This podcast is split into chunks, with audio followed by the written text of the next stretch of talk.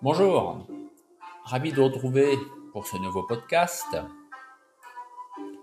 J'en profite, vu que c'est l'introduction, pour vous remercier de me suivre à travers tout ce que je publie eh bien, avec ces podcasts sur Facebook et bien sûr sur ma page Patreon. Et on va aujourd'hui parler d'un personnage assez connu, mais pas assez à mon goût, qui se nomme Toguchi Seikichi, maître de karaté Goju et fondateur de ce qui s'appelle le dojo Shoreikan et ce qui est devenu ensuite la branche Shoreikan. Allez, c'est parti. Je voulais donc parler avec vous aujourd'hui de Toguchi Seikichi.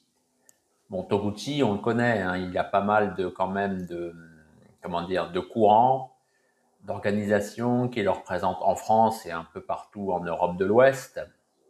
Mais je voulais évoquer avec vous aujourd'hui des points un petit peu plus précis le concernant. J'ai moi-même parlé de lui dans mon livre Kobudo à la source, hein, dans la partie consacrée à l'école Goju. Parce que oui, bien sûr, hein, Toguchi, c'est l'école Goju. C'est euh, une figure, on peut dire c'est l'un des fondateurs, c'est le fondateur de l'une des quatre grandes branches de l'école de Miyagi, hein, à côté forcément du Shodokan de son maître, celui qui fut partiellement son maître Higa, à côté aussi du Jundokan, on peut dire, de son cadet Miyazato, et il ne faut pas non plus oublier la quatrième branche qui est celle eh bien, de Yagi Mei Toku. Yagi Mei Toku, lui qui était un peu, on peut dire, son aîné.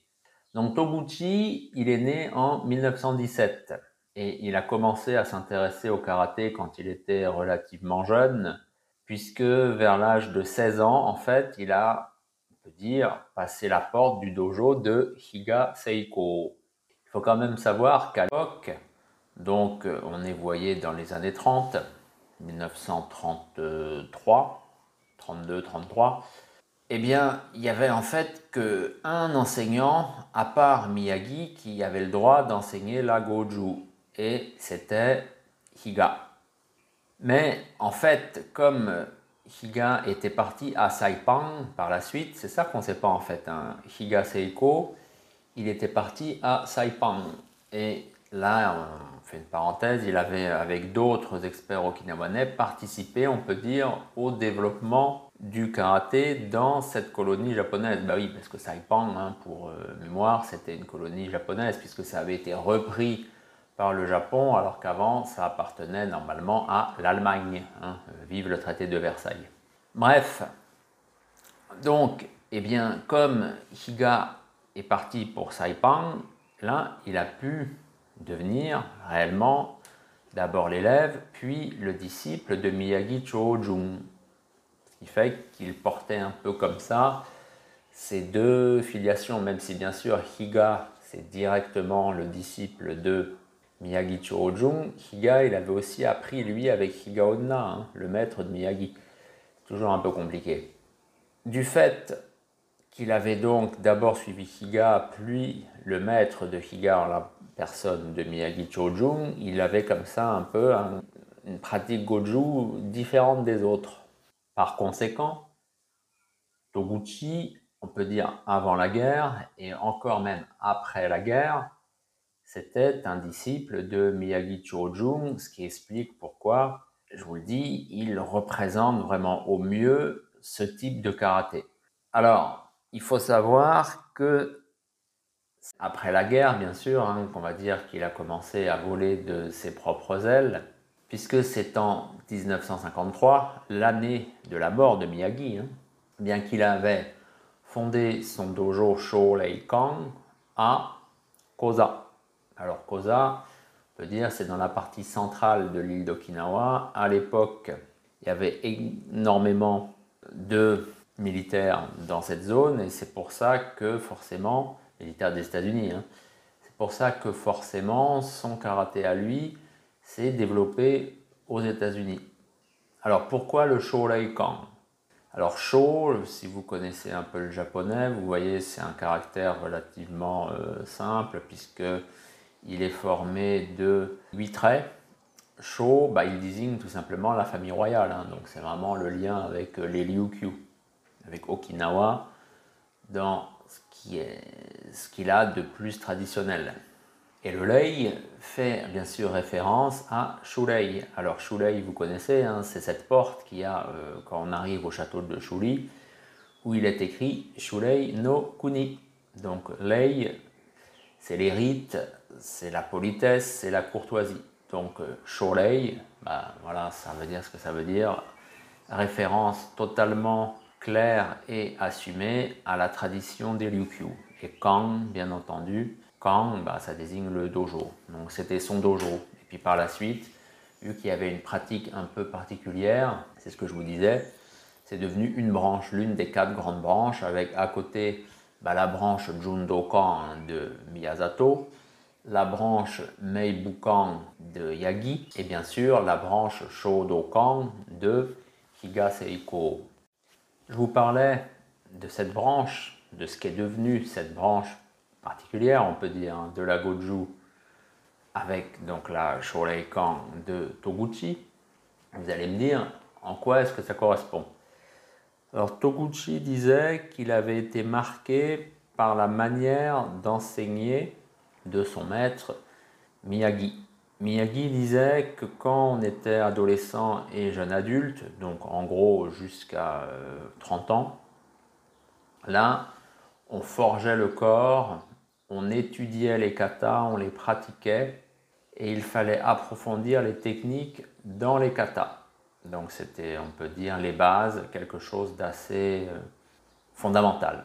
Puis à partir de la trentaine, là, on s'attachait à la façon d'enseigner, puisqu'il fallait après aussi soi-même devenir enseignant pour transmettre, et aussi à ce qu'il appelait Lilong. Bah, Lilong, c'est la théorie. Donc c'était, euh, on voyait que Miyagi comme ça avait vraiment bien projeté, pensé son enseignement pour que ça perdure dans le temps. Et c'est à partir de cette influence que Toguchi a comme ça a forgé son karaté, plutôt son enseignement, et qu'on était après parvenu à quelque chose si vous, connaissez un peu le Shoreikan, si vous connaissez des gens qui pratiquent ou si vous avez lu des choses, ça devient très très très très très riche, très très très, euh, comment dire, euh, limite compliqué. Puisque ça part dans tous les sens. Il y a des embranchements par rapport ben, aux bases, ensuite euh, on rajoute des éléments et voilà. Il avait lui-même, Toguchi, fondé, créé des katas, on en parlera tout à l'heure, ce qui fait vraiment que c'était limite un système. Quoi. Le Shoreikan, c'était devenu une sorte de système. On en parlera un petit peu plus tard. Puisque, pour faire simple, on peut dire que Higaonna, donc qui se situait à deux générations au-dessus de Toguchi, en fait avait apparemment un enseignement assez euh, simple j'ai pas dit simpliste, hein, simple. D'un côté, il y avait les bases, et d'un côté, il y avait la pratique, euh, on va dire, individualisée. Donc les bases, vous vous en doutez, bah, c'était les techniques de base, et puis c'était tout ce qui était, on peut dire, le renforcement. Et puis la pratique plus personnalisée incluait les katas et, on peut dire, la pratique du combat. Miyagi avait déjà un petit peu plus élaboré les choses, puisqu'il partait de trois grands groupes, donc la pratique euh, des bases, on peut dire, la pratique est bien, du renforcement, et tout ce qui ensuite touchait bien à la mobilité martiale, on pourrait appeler ça. Donc la mobilité martiale, il faisait la différence entre les katas et la pratique du combat. Ça, c'était Miyagi. Et lui, Toguchi, eh bien là, c'est là que ça devient, donc je vous disais tout à l'heure, un petit peu pas effrayant, mais quand même très très très très riche. C'est que Toguchi aussi par, avait comme ça des grands groupes, hein, puisqu'il commençait avec aussi cette pratique fondamentale, ensuite les techniques de base, le renforcement. Il avait ajouté déjà la pratique des armes, et puis il y avait aussi ce qu'il appelait du karaté réalisé en musique et enfin des mouvements qui visaient à bien ordonner le corps. Dans ce qu'il considérait être la pratique, on peut dire, du karaté en tant que tel, là, il y avait bien sûr les katas. Donc, vous en doutez, bah, les katas, eh bien, il y a tous les katas de la Goju, hein, plus, enfin, ce qui inclut hein, les katas, on peut dire classiques, plus les katas qui avaient été justement forgés par Miyagi et Nagamine avant la guerre, hein, ce qu'on appelle les Fukyukata. Et puis aussi la pratique, on peut dire, les applications, la mise en pratique vraiment eh bien, des techniques des katas. Et puis, d'un autre côté, il y avait les katas que lui aussi avait créés. Donc c'est là que donc, l'enseignement du Shoreikan est particulier, c'est que déjà il a rajouté un kata pour, on va dire, la diffusion du karaté, un fukyu Fukyukata, donc normalement il y en a un et il y en a deux. Bah, lui, il en a déjà fait un troisième. Ensuite, il a créé ce qui s'appelait Gekiha. Donc là, il y en a deux aussi. Ensuite, il a fait ce qui s'appelle Hakuha ou Hakufa, si vous parlez plus en okinawanais. Là, il y en a trois. Ensuite, kata de la grue blanche. Hakaku no kata, ça s'appelait. Ça, ça s'appelle encore, mais je ne connais pas beaucoup de groupes qui les pratiquent. Ensuite, il y a le kata de ce qu'il appelait euh, dire de la prière, un gâchot, en tout cas c'est joindre les mains. Il y avait bien sûr, on peut dire, euh, la mise en application des techniques des katas. Voilà, là vous voyez, on en est déjà au, sixième, on peut dire euh, au sixième groupe de ces créations, hein, ce qui s'appelle Sorosaku.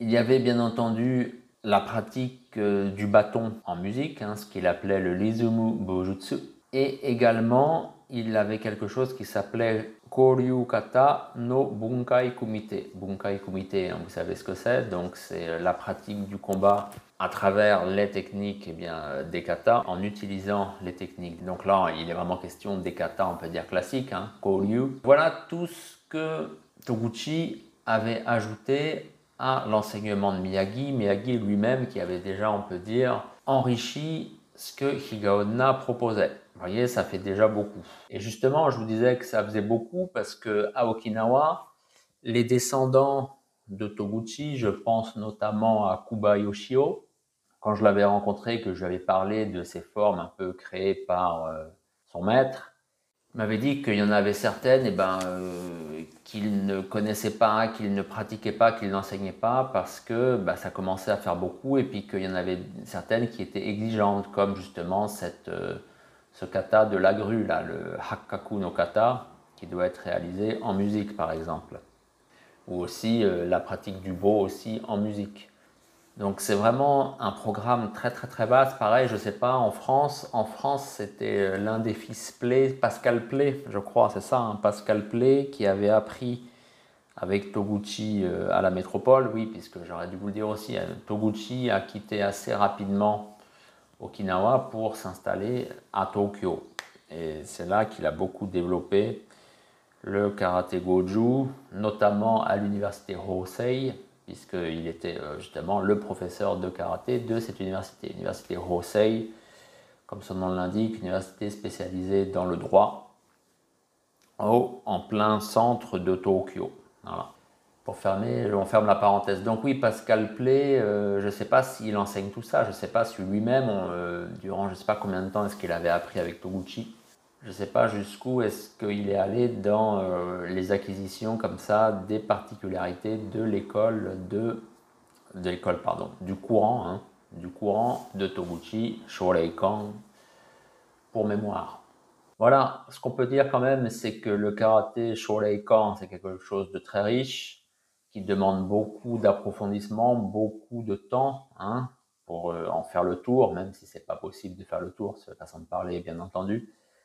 Si vous avez l'occasion, s'il y a un dojo pas très loin de chez vous, je sais que c'est assez implanté dans l'ouest de la France, dans le sud, sud-sud-ouest. Bien, renseignez-vous si cette pratique vous intéresse. Vous verrez, il y a les choses comme ça très carrées euh, de la Goju, hein, puisque la Goju est quand même une école comme ça euh, très carrée. Certains aiment bien dire dur, moi je ne parle pas comme ça.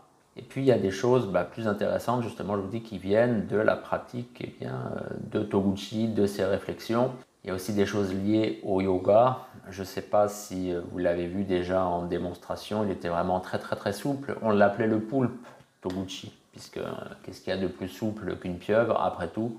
Eh bien écoutez, merci de m'avoir suivi jusque-là. J'espère que ça vous a intéressé et je vous dis à bientôt pour un nouveau podcast. Et pour découvrir les arts martiaux okinawanais, je vous recommande mon livre Karaté Kobudo à la source, les arts martiaux okinawanais maintenant. Je peux aussi vous recommander Tête à tête en mer de Chine, qui lui est un recueil d'entretien avec les maîtres et experts okinawanais contemporains. Si vous êtes plus intéressé par euh, les textes, on va dire, fondateurs du karaté, là, il y a deux livres de Motobucho Oki que j'ai traduits. Le premier qui s'intitule Le karaté jutsu boxe d'Okinawa et le second qui s'intitule tout simplement Mon karaté jutsu. Et pour ceux qui s'intéressent plus aux arts scéniques euh, et les danses en particulier, j'ai édité Passé et présent des arts du spectacle okinawanais. Et là, je viens de sortir Danse et combat à Okinawa. Voilà, tous ces livres, vous pouvez les trouver sur Amazon. Ils sont également disponibles sur mon site jcjuster.jimdofree.com et éventuellement, vous pouvez aussi me contacter via Facebook. Donc, on me trouve donc pareil sous mon nom JC Juster sur Facebook pouvez me contacter et je pourrai vous en envoyer des exemplaires dédicacés si vous le souhaitez.